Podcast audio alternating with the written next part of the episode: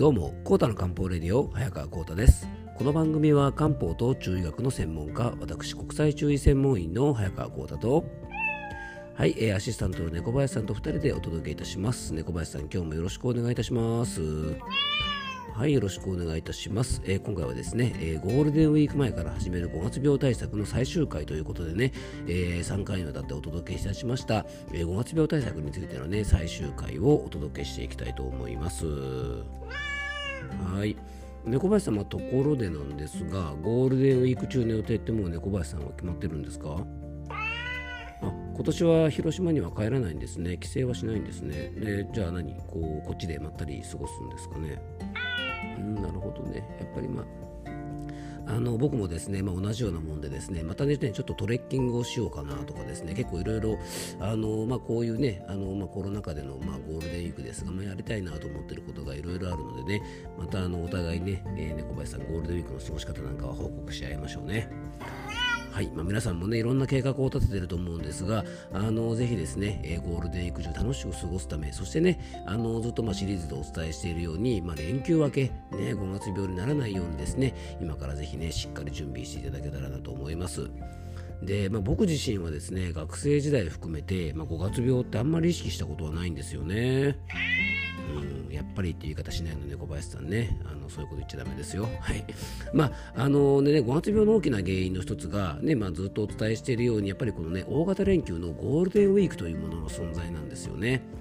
で新年度は、まあ、スタートによってね、まあ、環境変化とかのいろんな、まあ、精神的なストレスもありますし、えーたびたびお伝えしているようにですね激しい気象変更、ね、変動などによって、まあ、体のストレスもですね結構大きいので、まあ、心のストレス体のストレスともにね大きくなる、まあ、この5月という時期。そこでねほっと一息ついたところに、えーね、このゴールデンウィークというですねやっぱり大型連休でちょっと生活のリズムなんかが乱れるとやっぱりこの5月病というのがね強く出過ぎてしまうのでやっぱりね小林さんねその辺はねぜひ気をつけて過ごしてほしいですよね。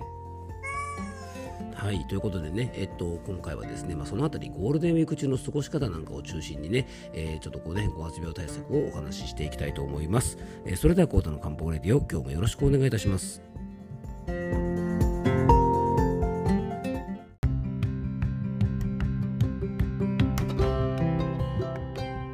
はい、ということでね、シリーズでお届けしました5月病対策なんですが、えー今回で最終回です。で、前回まではですね、漢方的な体質を使いながら、まあ、5月病になりやすい体質などについてね、いろいろご紹介をしてきました。で、それぞれのね、対策についてなんかもちょっとお話ししてきたんですが、まあ、今回はですね、まあ、自分はね、特に環境変化もないし、5月病とは無関係だと思っている方にも、あの、ぜひ取り入れていただきたい養生法、まあ、ゴールデンウィークのね、あの、最中の過ごし方なんかを中心に、えーちょっとお届けしていきたいと思います。でね、3月ぐらいから年度末の忙しさとかですねそして4月に入って、まあ、年度初めの慌ただしさ、まあ、そんな状況から一息つけるのが、まあ、皆さんがね楽しみにしているゴールデンウィークだと思います。ね、この忙しい時期を乗り切るためまた新しい環境に適応するため、まあ、春はですね頑張る神経と言われるね、自律神経の中でも交感神経が優位になっている方がですね非常に多いんですね。で交感神経はですね、まあ、アドレナリンというね体を頑張らせる脳内物質がマシマシになるので、まあ、その時はですね、まあ、疲労はあんまり感じないんですが、えー頑張りすぎてしまうのでね恐ろしいのがその後なんですね。で無理したツケはねちゃんと体に返ってくるようにできていて、えー体を壊さないためにもですねその反動で、まあ、体を癒す副交感神経が優位になって、まあ、疲労感を強く感じたり脱力感とかですねやる気の低下なんかが現れてくるんですねで、まあ、ゴールデンウィークというのはねまさにそのタイミングで、まあ、長期休みということもあり一気に疲れが現れやすい季節なんですね。でね、忙しかったり、まあ、気を張っていた4月が終わってですね待ちに待ったゴールデンウィークが来るとですね、まあ、冒頭ね僕と猫林さんがお話ししたようにね、まあ、あれしようとかこれしようとかまあいろいろやりたいこととかね行きたい場所なんかも山積みだと思います、まあ、ぜひね、まあ、せっかくの休みなんであの楽しんでいただきたいのは重々なんですがちょっとねそのゴールデンウィーク中の過ごし方で注意してほしいことがいくつかあります。で旅行に行く方もね、まあ、自宅でゆっくり過ごす方にも共通しておすすめなのがまずは生活のリズムを崩さないということなんですね。で出かけたりすればですね当然普段とリズムが変わるのは仕方ないんですができるだけ変えてほしくないのが寝る時間そして起きる時間ですねまあ、これはね例えば海外旅行に行こうが何をしようがですねぜひあの一定の時間がおすすめなんです、まあ、その理由としてはやっぱ寝る時間起きる時間の急激な変化は体内時計というものを狂わせてしまうんですね。ね、体内時計は自律神経の支配下なので、まあ、それでなくてもですね仕事モードから、まあ、長期の休みのねあのゴールデンウィークモードに体が切り替わっていますからまあねあの最初にちょっとお伝えしたように春独特のですねいろんなストレスも加わってそれでなくてもね自律神経が乱れているところに体内時計まで狂ってしまったらですねもうダブルパンチを食らうようなものですから、えー、ぜひですね寝る時間起きる時間だけは、まあ、いつもとできるだけ同じような時間、まあ、プラスマイナス30分ぐらいの範囲でねあの押さえておくといいんじゃないかなと思います。あと食事を食べる時間なんかもねゴールデンウィーク中というのは非常に乱れやすいので、まあ、胃腸の働きもですね、まあ、体のリズムなのでできるだけねご飯食べる時間なんかも、えー、同じぐらいにしたりとかいつも食べないような時間に、えー、食べ過ぎないように気をつけていただきたいなと思います。で次はですね、まあ、具体的な、ね、休みの最中の過ごし方まだねあの何しようかななんて悩んでる方の参考になればと思うんですがあの初回はね,、えー、っとねジャイアンとかのび太くんをね例えに出して、えー、気のトラブルから起こる5月病対策なんかをねちょっとお話ししたんですがあのゆっくり過ごすことで疲労が回復するタイプなのかえー、例えばね、うん、エネルギーをしっかり発散した方が気分がすっきりして、えー、疲労が取れるタイプなのかっていうのを自分の体調を見ながらですねよく考えて、えー、過ごしていただきたいなと思います。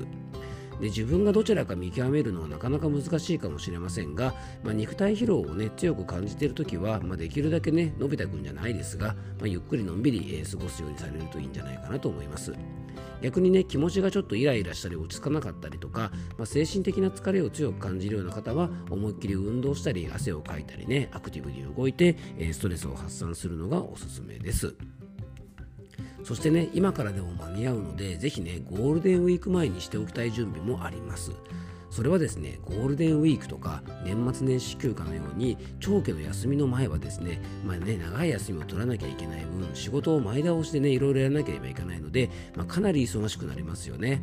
でまたですね休み明けがまた恐ろしいですよねえー、休んだ分だけですね休み明けの、ね、初日とか2日目なんかは、まあ、いろんな仕事の処理に追われて、まあ、かなり忙しくなっちゃうんですよね。で仕事前の、ね、忙しさはあと少しで休みだって思うのでなんとか乗り切れるんですがまあ休み明けの忙しさはですねもう憂鬱以外の何者でもないですよね。まあ、それでなくてもですねゴールデンウィークというね長期の休み明けはただの、ね、普通の日曜日でさえね、え、日曜日明けはブルーマンデー症候群とか、まあ、サザエさんシンドロームなんて言われるね、え、そういうようなね休み明け独特の不調が来るので、まあ、ゴールデンウィーク明けなんかはですね、まあ、スペシャル版のねサザエさんシンドロームがやってくるなんていうふうにね、え、考えておいた方がいいと思いますのでぜひですね今からスケジュール調整ができる方は休み明けの初日とか2日目のですね仕事のスケジュールなんかはできるだけねゆとりを持っておくことがいいんじゃないかなと思いますそうしないとね休み明けだからといってあれしなくちゃこれしなくちゃとかなり気ぜわしくなってしまって、まあ、心のゆとりもなくなって、まあ、そのまま5月病になっちゃうような可能性もありますから、えー、ぜひですねあの今のうちから休み明けのね初日2日目、まあ、最初の1週間ぐらいはですねぜひあのゆっくりとしたペースで少し仕事ができるように調節したらいいんじゃないかなと思います。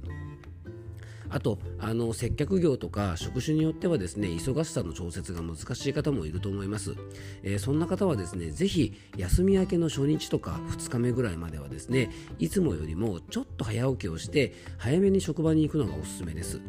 いつもより早く職場に行くことでやっぱね精神的にも時間的にもゆとりができてちょっと気持ちがねあのほっこりするんですよね。でなんとなくですねいつも慌ただしく仕事に行って慌ただしく仕事が始まるとやっぱりペースも乱れてしまってメンタル的にもねかなり負荷が強くなりますあの医療機関とか接客業なんかはね休み明けはかなり患者さんが増えたりとか、まあ、来客が増える傾向がありますから、まあ、慌ただしいスタートにしないためにもですね意識的に休み明けはねちょっと早く職場に行って余裕を持ってですね休み明けを迎えていただけたらなと思います。え、3回にわたってですね5月病対策についてお届けしました、え、せっかくのね楽しい連休なのでねぜひ連休中は楽しくゆっくり過ごしていただいて、え、5月に入ってですね連休明けも元気に過ごせるように、まあ、5月病にならないように、え3回のシリーズのお話がちょっとでも役に立てば嬉しいなと思います、え最後に僕からご案内がありますのでよかったら最後までお付き合いください。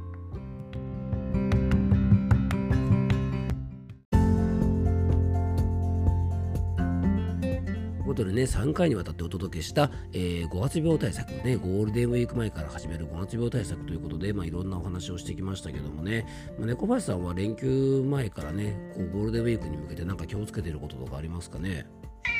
まあやっぱね、食べ過ぎない。大事ですね。まあ連休中はね、結構いろいろ美味しいもの食べちゃうんでね、まあダイエット中の方とかね、普段いろいろ気にしてる方も、連休中だけはね、チートデーって感じでね、ちょっといろいろ好きなものを食べたりするかもしれませんから、できるだけですね、胃腸の調子をいい状態でね、まあゴールデンウィーク迎えたいですよね。